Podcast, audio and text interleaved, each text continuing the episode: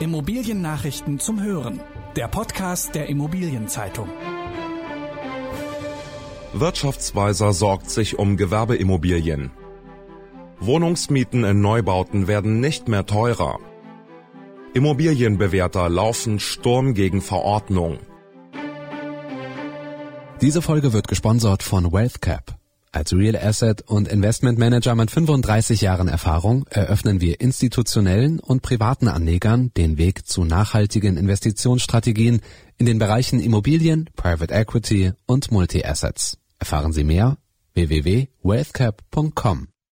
Wirtschaftsweiser sorgt sich um Gewerbeimmobilien. Händler, Hotels oder Gastronomen ächzen unter den staatlichen Corona-Beschränkungen.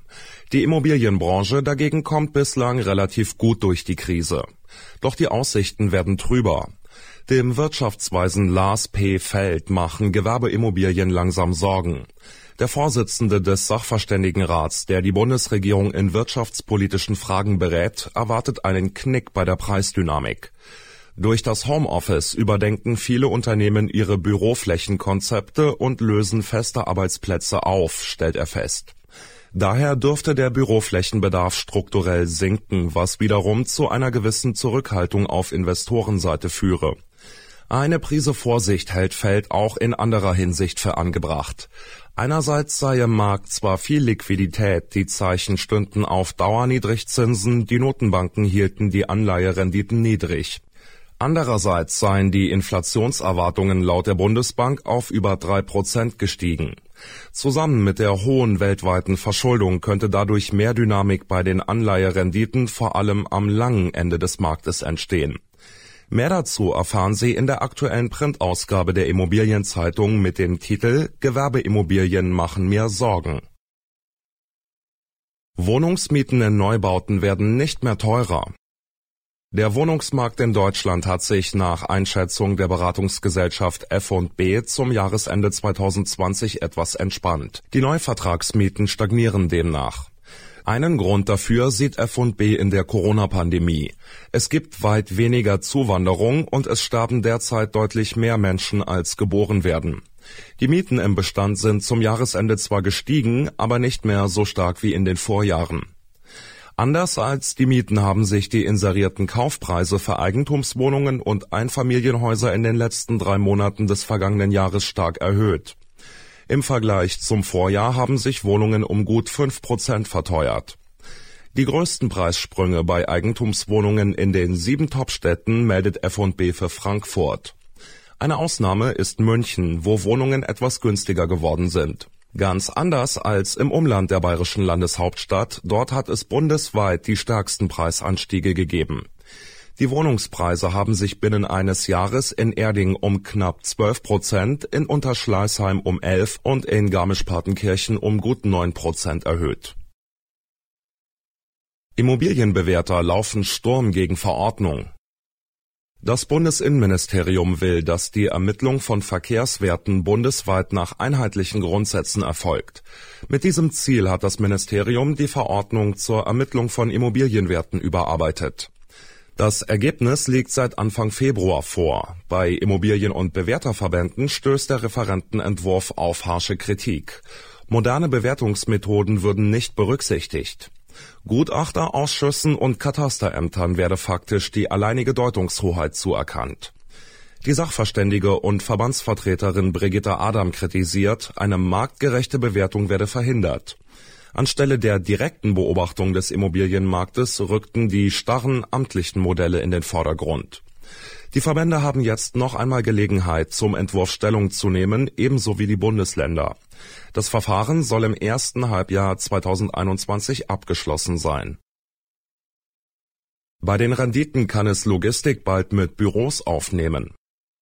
Die Corona-Krise ist Wasser auf die Mühlen des E-Commerce.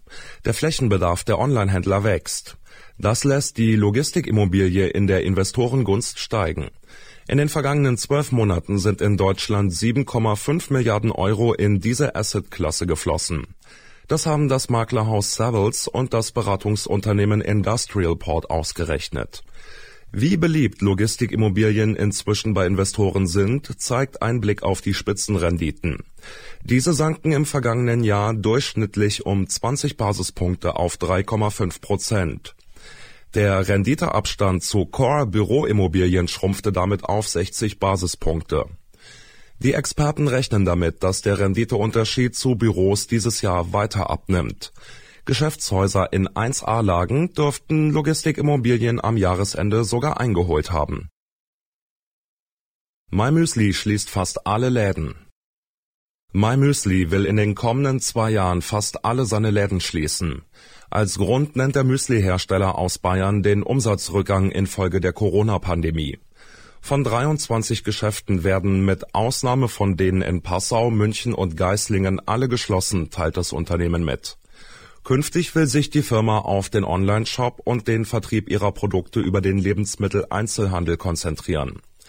MyMüsli betreibt seit 2009 eigene Läden. In Spitzenzeiten hat es rund 50 Filialen gegeben, einige davon auch im Ausland. Nach einer Phase starker Expansion ist das Filialnetz allerdings zwischen den Jahren 2016 und 2018 stark verkleinert worden Unibail macht buchhalterisch einen Milliardenverlust. Das vor allem für seine Einkaufszentren bekannte Unternehmen Unibail Rodamco Westfield hat sein Portfolio wegen der Corona-Pandemie deutlich abgewertet. Zudem gingen die Mieteinnahmen um fast 30 Prozent von 2,5 auf 1,8 Milliarden Euro zurück das operative Ergebnis des börsennotierten Immobilienkonzerns wird für das Geschäftsjahr 2020 mit einem Minus von rund 7 Milliarden Euro ausgewiesen. Im Jahr davor hatte an dieser Stelle der Bilanz noch ein Plus von gut 780 Millionen Euro gestanden. Am härtesten hat die Corona-Krise jedoch nicht die Einkaufszentren getroffen, sondern das Messegeschäft. Unibail ist ein großer Vermieter von Messerhallen in Paris. Dort sind die Mieteinnahmen von 95 Millionen Euro auf nur noch 6 Millionen Euro geschrumpft. Dennoch betont das Unternehmen seine Finanzstärke und verweist auf eine hohe Liquidität. In der kommenden Folge will der IZ-Podcast Licht in die undurchsichtige Rechtslage bei der Vermietung im Lockdown bringen. Das waren die wichtigsten Schlagzeilen der Woche aus der Immobilienbranche.